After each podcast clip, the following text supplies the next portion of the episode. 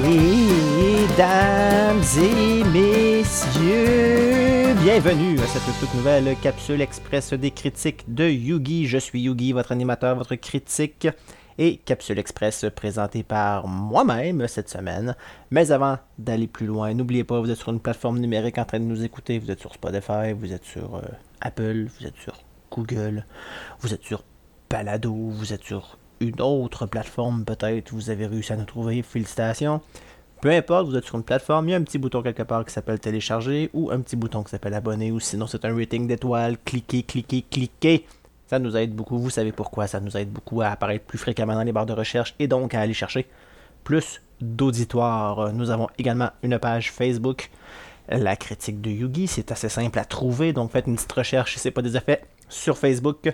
Euh, la critique de Yugi. Abonnez-vous, partagez, partagez, partagez, partagez. Une autre bonne méthode pour. Euh, pour nous de se faire connaître, c'est grâce à vous, bien évidemment. Et ça vous permet aussi de, suivre un peu ce qui se passe dans le monde de, la critique de Yugi lorsque les épisodes sortent, qu'est-ce qui s'en vient peut-être, et parfois quelques petites critiques express sur Facebook. Donc, allez nous suivre sur notre page Facebook. Merci de le faire, merci de l'avoir fait, merci, merci, merci. Voilà, ok, bon, c'est fait.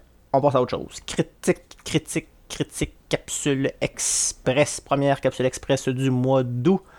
Euh, je voulais d'abord vous parler de la deuxième partie de la saison 3 de The Witcher.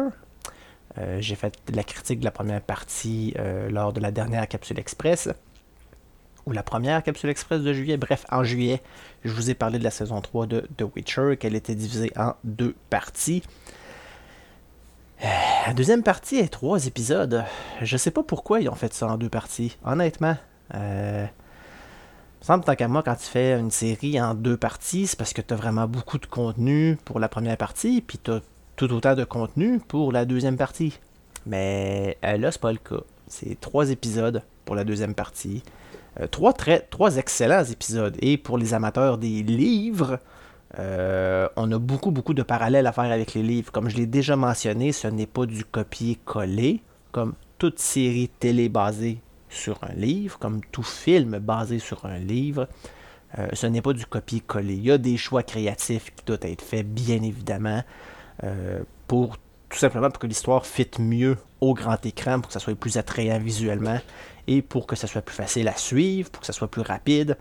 Euh, pour plein de raisons, il y a tout plein de choix créatifs qui doivent être faits lorsqu'on fait des adaptations d'un livre au petit ou grand écran. Donc, encore une fois, il y a certains choix créatifs, mais d'ordre général, euh, ça suit très très bien l'histoire des livres. Donc, à tous les détracteurs de ce monde qui détestent The Witcher parce que c'est pas un copier-coller des livres, ben tant pis pour vous, arrêtez de l'écouter puis c'est tout. Moi, j'étais un fan de The Witcher, j'aime la série. Euh, très bon trois épisodes pour euh, la deuxième partie. C'est juste décevant que ce soit juste trois épisodes. J'en aurais mangé plus, euh, mais bon. Dernier épisode mettant ta vedette Henry Cavill dans le rôle de The Witcher. C'est maintenant Liam Hemsworth qui va prendre le rôle lors de la saison 4. J'ai très hâte de voir comment il va être amené, si ils vont l'amener d'une façon ou une autre. tant qu'à moi, on pourrait très bien tout simplement commencer la saison 4 c'est Liam Hemsworth qui joue le rôle. Et voilà, merci, bonsoir, on continue la série. Pas besoin de faire tout de tralala. Il y avait beaucoup de rumeurs qui parlaient de peut-être que euh, Geralt serait transporté dans un monde parallèle, puis que là c'est le Witcher de ce monde-là qui viendrait. C'est pas nécessaire, c'est aucunement nécessaire, c'est pas dans les livres, c'est pas dans les jeux, ça dérive complètement de l'histoire, c'est inutile. On a un nouvel acteur, ok fine, tant pis, on a un nouvel acteur, on continue l'histoire, let's go. Donc voilà, donc j'ai quand même hâte de voir ce qu'ils vont faire, s'ils vont faire quelque chose. J'espère qu'ils feront pas grand chose, honnêtement. C'est juste un nouvel puis c'est tout. Continue l'histoire comme c'est là. Euh, j'adore la série. Comme je dis, trois bons épisodes. Si vous n'avez pas commencé la saison 3, commencez-la. Euh, je pense que c'est euh, une meilleure saison que la saison 2. La saison 1 était excellente, mais un petit peu difficile à suivre au niveau de la ligne du temps. saison 2, un petit peu plus politique, si je peux me permettre. Euh, mais saison 3, vraiment beaucoup plus action-packed, vraiment plus, euh, on plonge vraiment plus dans la relation entre Yennefer, Geralt et Ciri. Euh, j'aime beaucoup la saison 3. Allez-y, écoutez-la si c'est pas déjà commencé. continuez-la, la deuxième partie est maintenant sortie. Vous pouvez la binge-watcher et la terminer d'un seul coup. Euh, voilà, c'est vraiment tout ce que j'ai à dire sur la saison 3 de The Witcher. Je pensais pouvoir en dire plus, mais il y a juste trois épisodes dans la deuxième partie, donc tant pis, on arrête ça là. Je vais donc parler d'un film euh, qui est disponible sur Netflix depuis 2022.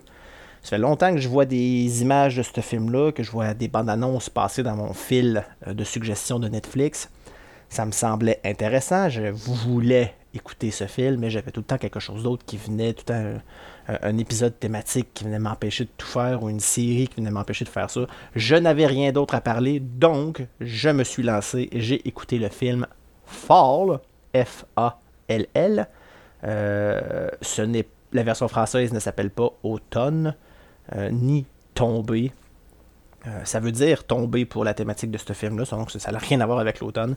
C'est vraiment plus le, principe de tomber.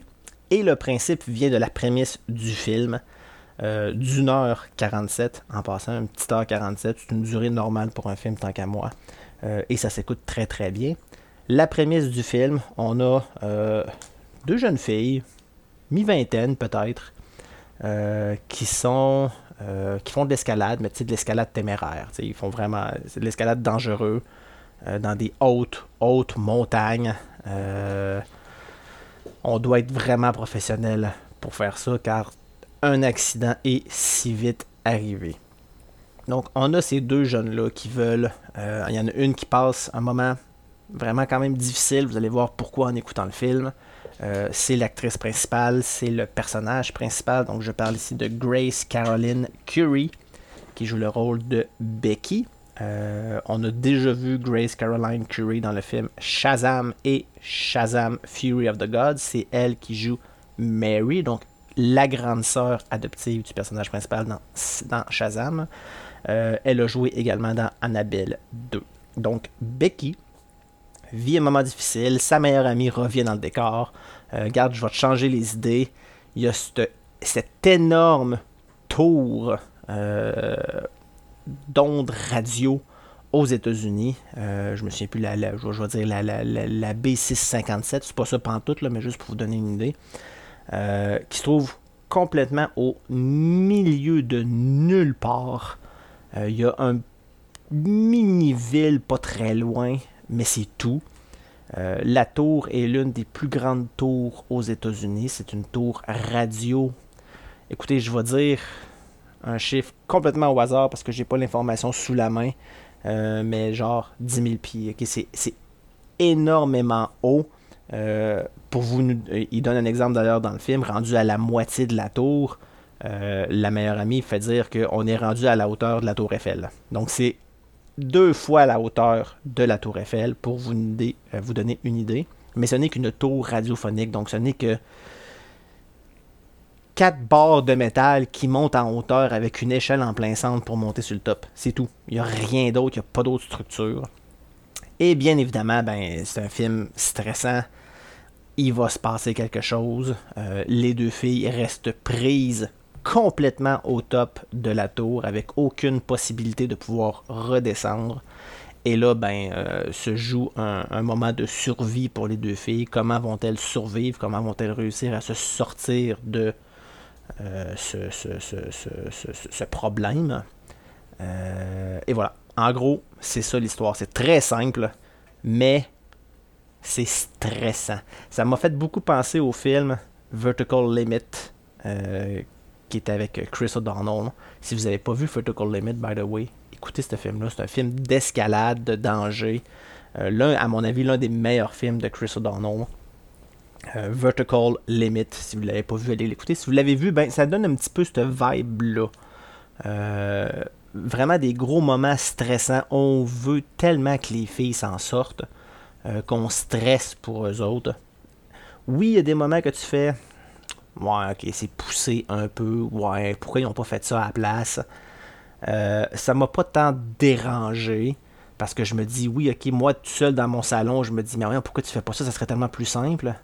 Mais est-ce que sur place, avec la peur qui s'installe, le stress qui s'installe, l'adrénaline qui s'installe, est-ce que j'aurais pensé à faire ce qui me semble être évident dans mon salon? Peut-être pas. Euh, mais dans tous les cas, c'est un film, gardez ça en tête, ok, c'est pas la réalité, c'est un film. Est-ce que quelque chose comme ça pourrait se produire?